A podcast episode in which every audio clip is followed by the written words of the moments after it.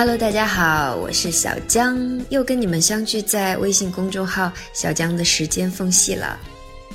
周日的清晨，带着对今天的美好期待，其实也暗藏着明天周一的一丝丝惆怅吧。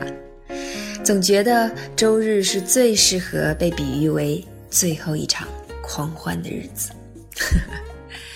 嗯，每天我们总是睁大眼睛，试图去看清未来在哪里，好似没有几个人对自己拥有的生活现状会感到特别的欣赏和赞叹。如果你在对上司的不满，在对社会反抗、同父母争执和同学同事合不来中苦苦挣扎，期盼着自由的生活，但也要记住，这些自由不是白白便能得来的。需要莫大的勇气和决心、自律去提升、去改变。不要忘记，更重要的是对自己的看重。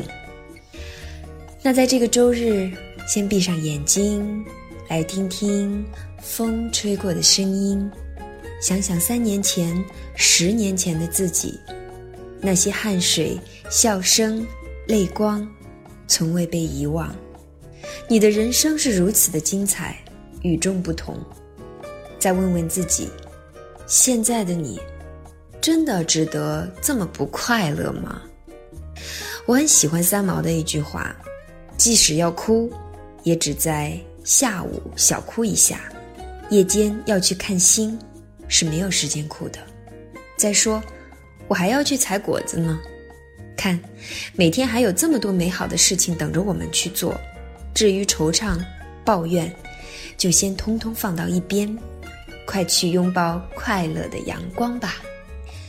告诉大家我的一个保持快乐的小秘诀，就是呢，如果我今天不开心了，我就会在睡前用一个小本子把今天不开心、今天的负能量记下来，然后告诉自己，明天醒来的时候要保持微笑，要充满正能量，开始新的一天。